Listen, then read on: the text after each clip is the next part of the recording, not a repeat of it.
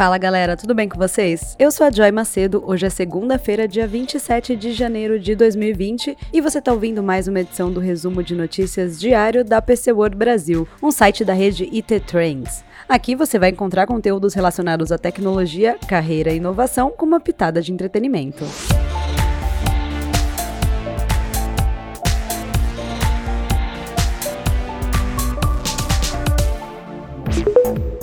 Dia 27 de janeiro de 2020 marca o décimo aniversário do anúncio do iPad. Por mais impressionante que o primeiro iPad tenha sido em termos de hardware, uma década depois ficou claro que o dispositivo teve sucesso devido ao foco da empresa em aplicativos nativos desde o primeiro dia. Nos primeiros dias do iPad, a crítica mais comum de análises sobre o dispositivo era que ele era apenas um grande iPhone. A apresentação da Apple demonstra que, embora isso seja tecnicamente verdade, essa afirmação perde o sentido. Isso porque o iPad tinha uma tela muito maior e os aplicativos que cresceram para se ajustarem a essa característica não eram apenas maiores, mas sim melhores. Na ocasião, a Apple lançou ferramentas para desenvolvedores criarem aplicativos para o iPad no mesmo dia em que o produto foi anunciado. A mensagem era clara: crie aplicativos para o iPad e uma grande quantidade de usuários vai aparecer no seu caminho. Dez anos depois, embora o Google tenha se empenhado bastante para promover o Android como um sistema também para tablets. Ela falhou um pouco nessa missão, principalmente porque os aplicativos Android otimizados para os tablets não estão lá. Ou seja, a Apple deu uma bola dentro ao enfatizar a importância de desenvolver aplicativos especificamente para o iPad.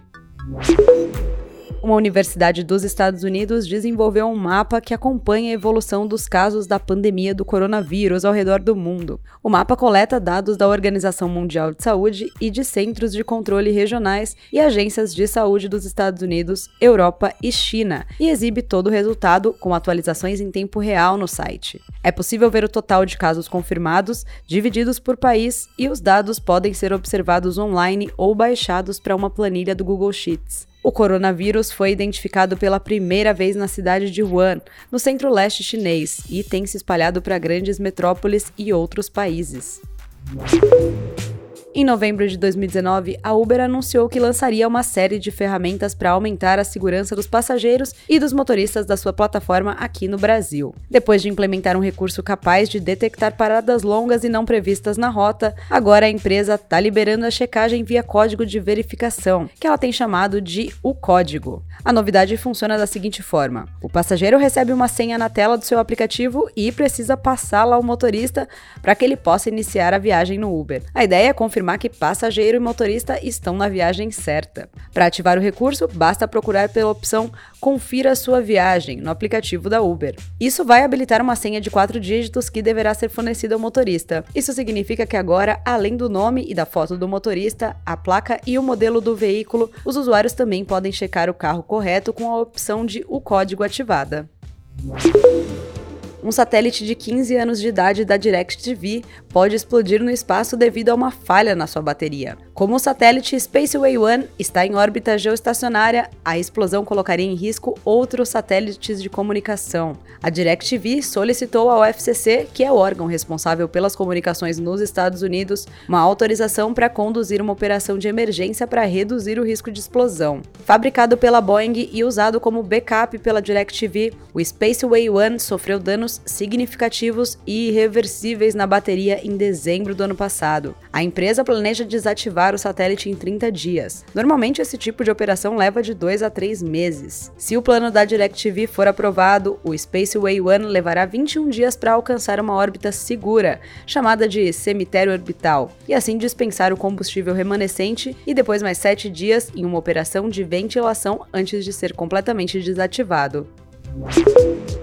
Usando um computador quântico, engenheiros do Google realizaram em pouco mais de 3 minutos um cálculo que o supercomputador mais avançado do mundo, chamado Summit, levaria mais de 10 mil anos para executar. A demonstração da supremacia quântica representa um marco e tanto na história da computação. Diversos problemas que as máquinas de hoje nem sequer tentam resolver, de modelos meteorológicos a interações entre moléculas, do desenvolvimento de novos materiais a sistemas de segurança, finalmente poderão ser resolvidos. O O mundo acadêmico já está respondendo, tanto que a Universidade de Chicago anunciou que este ano vai começar a oferecer um programa de requalificação de físicos, cientistas da computação e engenheiros para que eles possam trabalhar com a computação quântica. Essas e outras situações indicam que a computação quântica é o campo profissional do futuro. No site da IT Trends você pode ler um artigo completo que explica o que as empresas, governos e universidades estão fazendo para qualificar profissionais em um campo que promete um crescimento exponencial.